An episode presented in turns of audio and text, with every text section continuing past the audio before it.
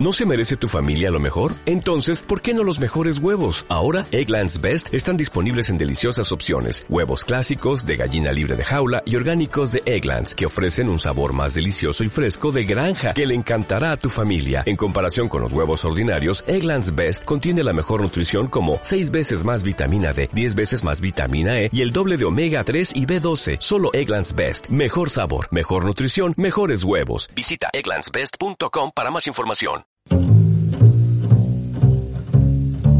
Cope Campo de Gibraltar, Costa del Sol, descubrir la historia.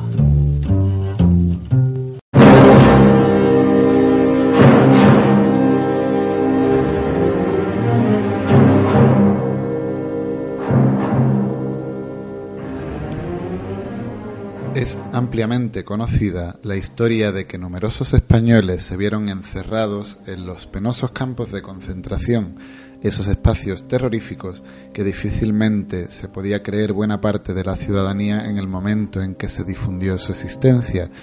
Aquellos campos de la barbarie albergaron a algunos españoles, pero cuando hablamos de ellos solemos hacerlo en ese plural genérico y a veces injusto al que nos vemos obligados para resumir. Sin embargo, hay historiadores que han trabajado sobre la identidad de aquellas personas y uno de ellos es Alfonso Escuadra, conocido ya en estas ondas por ser un prolífico historiador dedicado a asuntos relacionados con la Segunda Guerra Mundial. Su trabajo, que vincula el campo de Gibraltar con los eventos de aquella guerra masiva y que nos acostumbra a las operaciones de inteligencia y espionaje, en esta ocasión refiere la presencia de doce linenses, dos algecireños, dos sanroqueños y dos tarifeños que se encontraban entre los cinco mil españoles que pasaron por Mauthausen. De todos ellos, en el trabajo que hoy comentamos, se centra en el testimonio de Rafael Martín, linense, y en el momento de la elaboración del artículo de Alfonso Escuadra, ciudadano austríaco. A pesar de que este trabajo se publicó en abril de 1995 en nuestra querida revista Almoraima, editada por el Instituto de Estudios Campos Gibraltareños, es de esos artículos que merece la pena rescatar y cuyo contenido merece ser contado en las ondas debido a su interés y a su escaso conocimiento. Vamos allá. Como señala Alfonso Escuadra, Rafael Martín había tenido una vida muy intensa que resume en que fue militante anarquista en Valencia y Barcelona, es combatiente republicano en batallas como la de Teruel o la del Ebro. Después de cruzar la frontera francesa fue internado en varios lugares hasta llegar al temible campo de Mauthausen, uno de los más duros de los que creó la Alemania nazi. Este campo estuvo ubicado en la localidad homónima está en Austria, y finalmente estuvo compuesto por una red de subcampos que albergó a decenas de miles de prisioneros. Eran campos donde se desarrollaban los trabajos forzados, pero también fue un campo de exterminio, donde se utilizaron modos muy diversos para acabar con los prisioneros. Siguiendo con la historia de Rafael Martín, el artículo de Alfonso Escuadra nos da varios testimonios sobre su estancia en el campo. Por ejemplo, Rafael fue enviado a trabajar en la cantera como muchos otros, después de pasar por las duchas y por un barracón de cuarentena, donde los recién llegados pasaban varios días para evitar contagiar posibles enfermedades al resto. Después de trabajar en la cantera hizo trabajos de sillería para acabar con la puerta del campo de concentración y sus muros exteriores.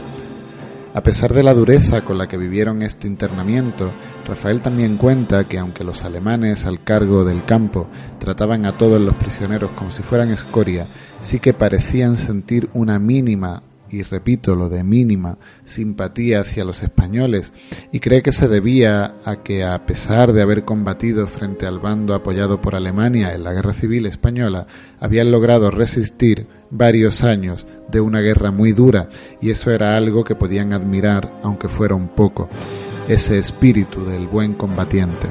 Al menos esa es la impresión que nos traslada Rafael.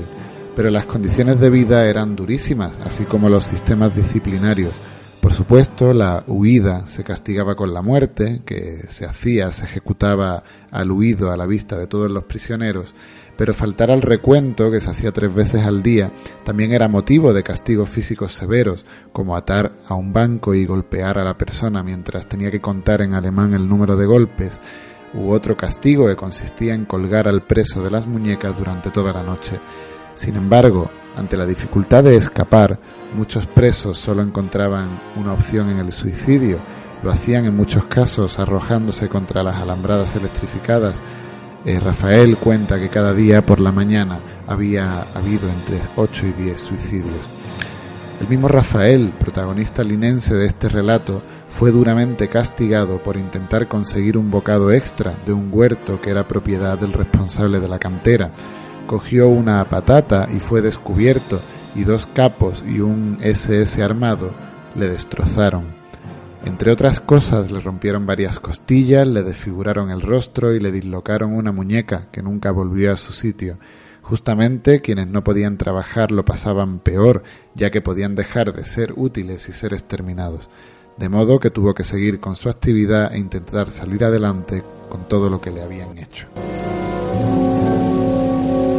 El relato de Rafael Martín, linense que tuvo que sufrir la vida en el campo de concentración de Mauthausen, junto con otros campos gibraltareños y unos 5.000 españoles, es absolutamente estremecedor. Quien quiera conocer más detalles al respecto puede encontrar el artículo completo con todos los testimonios de Rafael Martín en la página web del Instituto de Estudios Campos Gibraltareños, concretamente en el número 13 de la revista Almoraima. A partir de ahora, cada vez que escuchemos que hubo españoles en campos de concentración, debemos recordar que esa pluralidad de personas que queda escondida en esas palabras oculta realidades muy complejas y testimonios muy importantes para que nadie pueda negar lo que pasó en aquellos espantosos lugares por eso, desde aquí, damos las gracias a Alfonso Escuadra por recuperar la memoria de aquel superviviente de Mauthausen y por publicarla bajo criterios académicos.